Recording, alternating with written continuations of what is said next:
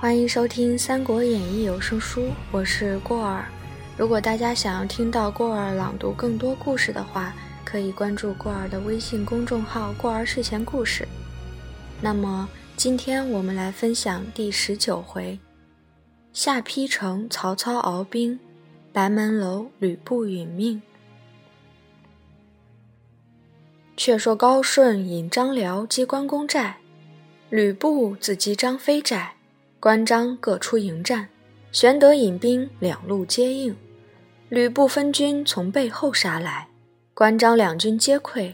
玄德引数十骑奔回沛城，吕布赶来，玄德急唤城上军士放下吊桥，吕布随后也到，城上欲待放箭，又恐射了玄德。被吕布趁势杀入城门，把门将士抵敌不住，都四散奔避。吕布招军入城，玄德见势已急，到家不及，只得弃了妻小，穿城而过，走出西门，匹马逃难。吕布赶到玄德家中，糜竺出迎，告布曰：“吾闻大丈夫不废人之妻子，今与将军争天下者。”曹公耳，玄德常念辕门射戟之恩，不敢背将军也。今不得已而投曹公，为将军怜之。不曰：“吾与玄德旧交，其人害他妻子，便令糜竺引玄德妻小去徐州安置。不自引军投山东允州境上，留高顺、张辽守小沛。此时孙乾已逃出城外。”关张二人亦各自收得些人马，往山中驻扎。且说玄德匹马逃难，正行间，背后一人赶至，视之乃孙乾也。玄德曰：“吾今两地不知存亡，妻小失散，为之奈何？”孙乾曰：“不若且投曹操，以图后计。”玄德依言，寻小路投许都。途次绝粮，常往村中求食，但到处闻刘豫州，皆争进饮食。一日，到一家投宿，其家一少年出拜，问其姓名，乃猎户刘安也。当下刘安闻豫州牧至，欲寻野味共食，一时不能得，乃杀其妻以食之。玄德曰：“此何肉也？”安曰：乃狼肉也，玄德不疑，乃饱食了一顿。天晚就宿，至小江去，往后院取马，忽见一妇人杀于厨下，壁上肉已都割去。玄德惊问，方知昨夜食者乃其妻之肉也。玄德不胜伤感，洒泪上马。刘安告玄德曰：“本欲相随使君。”因老母在堂，未敢远行。玄德称谢而别，取路出梁城。忽见城头蔽日，以彪大军来到。玄德知是曹操之军，同孙乾进至中军旗下，与曹操相见。据说失沛城，散二弟，显其小之事。操亦为之下泪，又说刘安杀妻为实之事。操乃令孙乾以金百两往赐之。军行至蓟北，夏侯渊等迎接入寨。被严兄夏侯惇损其一目，卧床未愈。操临卧处视之，令先回许都调理，一面使人打探吕布现在何处。探马回报云：吕布与陈宫、臧霸结连泰山贼寇，共攻允州诸郡。操既令曹仁引三千兵打沛城，操亲提大军与玄德来战吕布。前至山东，路进萧关，正遇泰山寇孙关、吴敦、尹礼、昌西领兵三万余挡住去路。操令许褚迎战，四将一齐出马。许褚奋力死战，四将抵敌不住，各自败走。操趁势掩杀，追至萧关。探马飞报吕布，时布已回徐州，欲同陈登往救小沛，令陈规守徐州。陈登临行，归谓之曰：“昔曹公曾言：“东方事尽付于汝，今部将败，可便图之。”登曰：“外面之事，儿自为之。倘不败回，父亲便请糜竺一同守城，休放步入，而自有脱身之计。”归曰：“部妻小在此，心腹颇多，为之奈何？”登曰。儿亦有计了，乃入见吕布曰：“徐州四面受敌，操必立功，我当先思退步，可将钱粮移于下邳。倘徐州被围，下邳有粮可救，主公何早为计？”布曰：“元龙之言甚善，吾当并妻小移去。”遂令宋宪、魏续保护妻小与钱粮。移屯下邳，一面自引军与陈登往救萧关。到半路，登曰：“汝某先到关探曹操虚实，主公方可行。”不许之。登乃先到关上，陈宫等接见。登曰：“温侯深怪公等不肯向前，要来责罚。”公曰：“今曹操势大，未可轻敌。”吾等谨守关隘，可劝主公申保沛城，乃为上策。陈登为为。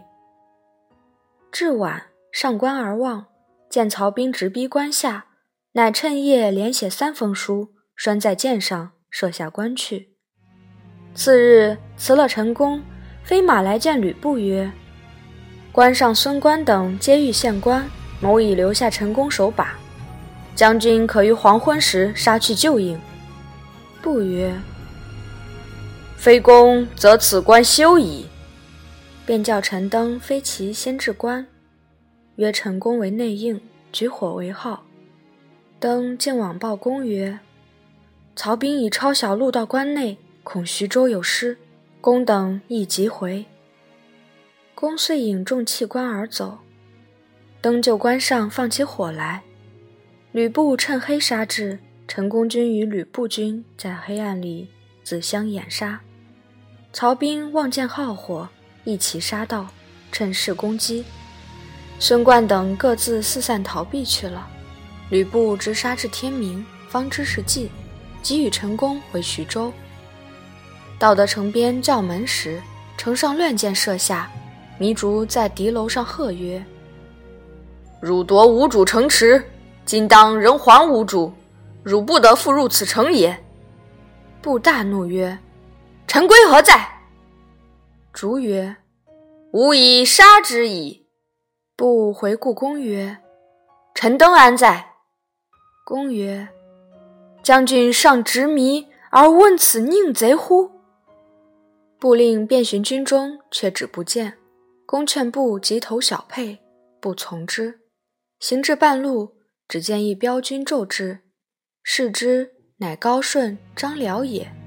不问之，答曰：“陈登来报说主公被围，令某等急来救解。”公曰：“此又宁贼之计也。”不怒曰：“吾必杀此贼！”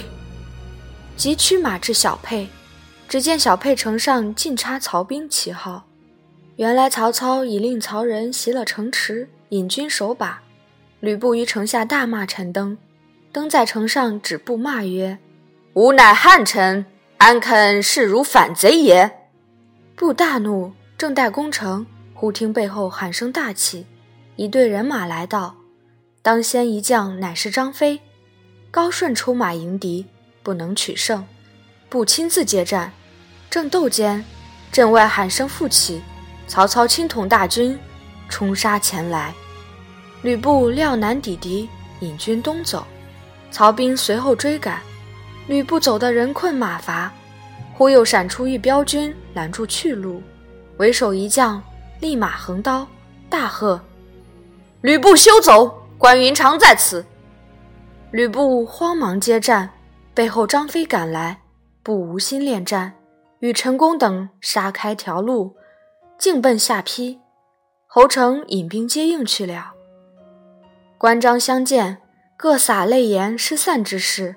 云长曰：“我在海州路上驻扎，探得消息，故来至此。”张飞曰：“弟在芒砀山住了这几时，今日幸得相遇。”两个叙话毕，一同引兵来见玄德，哭拜于地。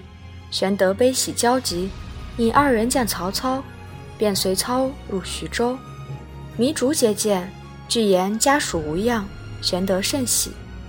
陈宫父子亦来参拜曹操。操设一大宴，犒劳诸将。操自居中，使陈规居右，玄德居左，其余将士各依次坐。宴罢，操加陈宫父子之功，加封十县之禄。授登为伏波将军。且说曹操得了徐州，心中大喜，商议起兵攻下邳。程昱曰：“不今只有下邳一城，若逼之太急，必死战而投袁术矣。不与数合，其势难攻。今可使能事者守住淮南境路，内防吕布，外挡袁术。况今山东尚有臧霸、孙关之徒，未曾归顺。”防之亦不可忽也。操曰：“吾自挡山东诸路，其淮南境路，请玄德挡之。”玄德曰：“丞相将令，安敢有违？”次日，玄德留糜竺、简雍在徐州，待孙乾、关张引军往守淮南境路，曹操自引兵攻下邳。且说吕布在下邳。自是粮食足备，且有泗水之险，安心坐守，可保无虞。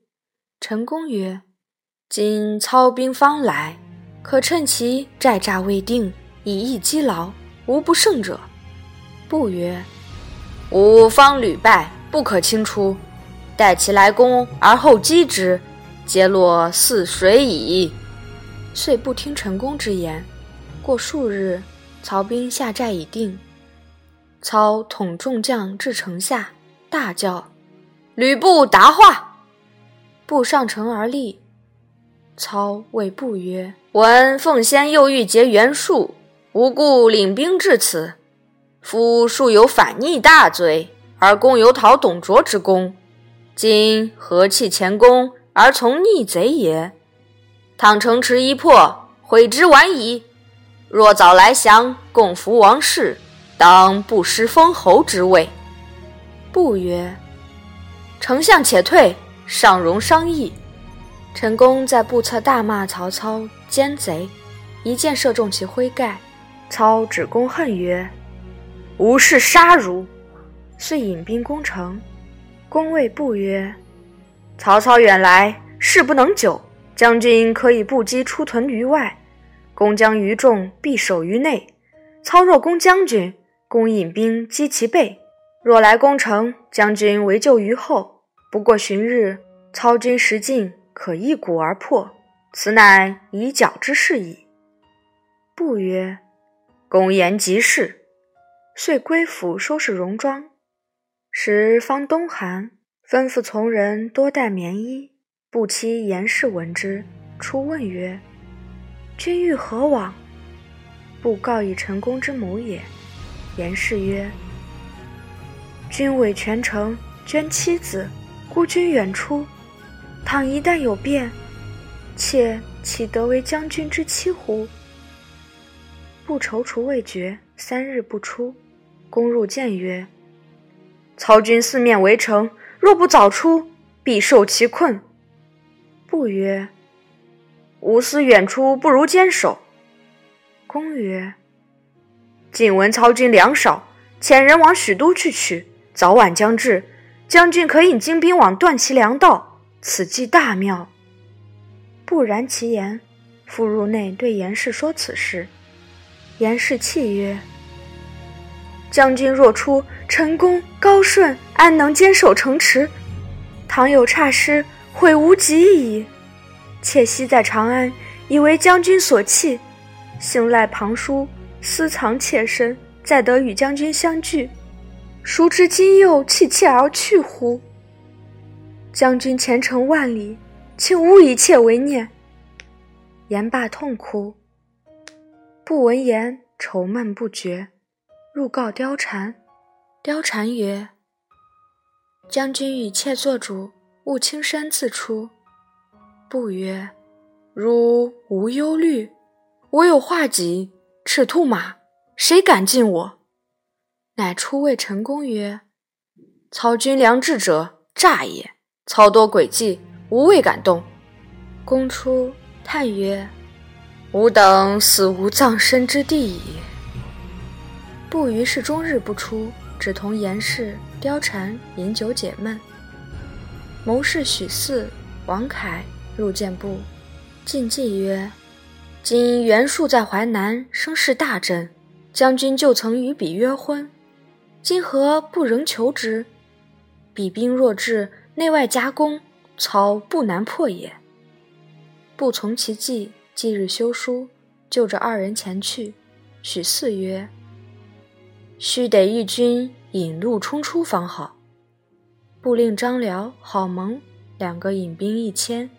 送出隘口，是夜二更，张辽在前，郝萌在后，保着许四、王凯杀出城去。某过玄德寨，众将追赶不已，已出隘口。郝萌将五百人跟许四、王凯而去。张辽引一半军回来，到隘口时，云长拦住，未及交锋，高顺引兵出城救应，接入城中去了。且说许四、王凯至寿春，拜见袁术，呈上书信。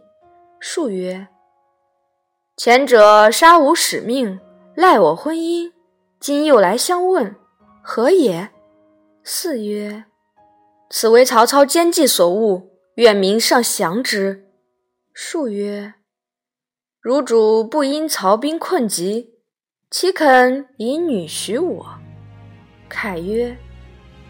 明上今不相救，恐唇亡齿寒，亦非明上之福也。术曰：“奉先反复无信，可先送女，然后发兵。”许四、王凯只得拜辞，和郝萌回来，到玄德寨边，四曰：“日间不可过，夜半吾二人先行，郝将军断后。”商量停当，夜过玄德寨。许四、王凯先过去了。郝萌正行之次，张飞出寨拦路。郝萌交马只一合，被张飞生擒过去。五百人马尽被杀散。张飞谢郝萌来见玄德。玄德押往大寨见曹操。郝萌被说求救许婚一事，操大怒，斩郝萌于军门，使人传谕各寨，小心防守。如有走透吕布及彼军士者，以军法处置。各寨悚然。玄德回营，吩咐关张曰：“我等正当淮南冲要之处，二弟切宜小心在意，勿犯曹公军令。”飞曰：“捉了一员贼将，操不见有甚褒奖，却反来虎下，何也？”玄德曰：“非也。曹操统领多军，不以军令。”何能服人？帝勿犯之。关张应诺而退。却说许四、王凯回见吕布，具言袁术先欲得父，然后起兵救援。布曰：“如何送去？”四曰：“今郝萌被获，操必知我情，欲作准备。若非将军亲自护送，谁能突出重围？”不曰：“今日便送去，如何？”四曰：“今日乃凶神之日，不可去。明日大利，亦用戌亥时。不命张辽、高顺引三千军马，安排小车一辆，我亲送至二百里外，却使你们两个送去。”次夜二更时分，吕布将女以棉缠身，用甲包裹，附于背上，提戟上马，放开城门。不当先出城，张辽、高顺跟着，将刺到玄德寨前，一声鼓响，关张二人拦住去路，大叫：“休走！”不无心恋战，只顾夺路而行。玄德自引义军杀来，两军混战。吕布虽勇，终是负一女在身上，只恐有伤，不敢冲突重围。后面徐晃、许褚皆杀来，众军皆大叫曰：“不要走了！”吕布不见军来太急，只得仍退入城。玄德收军，徐晃等各入寨，端的不曾走透一个。吕布回到城中，心中忧闷，只是饮酒。却说曹操攻城两月不下，忽报河内太守张扬出兵东市，欲救吕布。不将杨丑杀之，欲将头献丞相，却被张扬心腹虽固所杀，反投犬城去了。操报闻，即遣使唤追斩虽固，因聚众将曰：“张扬虽性自灭，然北有袁绍之忧，东有表秀之患，下邳久为不克，吾欲舍部还都，暂且息战，何如？”荀攸即止曰：“不可！吕布屡败，锐气已堕，军以将为主，将衰则军无战心。彼陈宫虽有谋而迟，今不知气未复，攻之谋未定，左速攻之，不可擒也。”郭嘉曰：“谋有一计，下邳城可力破，胜于二十万师。”荀彧曰：“莫非？”决疑四之水乎？家笑曰：“正是此意。”操大喜，即令军士决两河之水。曹兵皆居高原，作事水淹下邳。下邳一城，只剩得东门无水，其余各门都被水淹。众军飞报吕布，布曰：“吾有赤兔马，渡水如平地，又何惧哉？”乃日与妻妾痛饮美酒，因酒色过伤，形容消减。一日取镜自照，惊曰：“吾被酒色伤矣！自今日始，当戒之。”遂下令城中，但有饮酒者，皆斩。因篇幅较长，我们将第十九回分为两次去读。第十九回上半部分到此结束。因为这里不能放太多的文字，如果想要看文字的话，可以去过儿的微信公众号“过儿睡前故事”。那么下半部分见喽。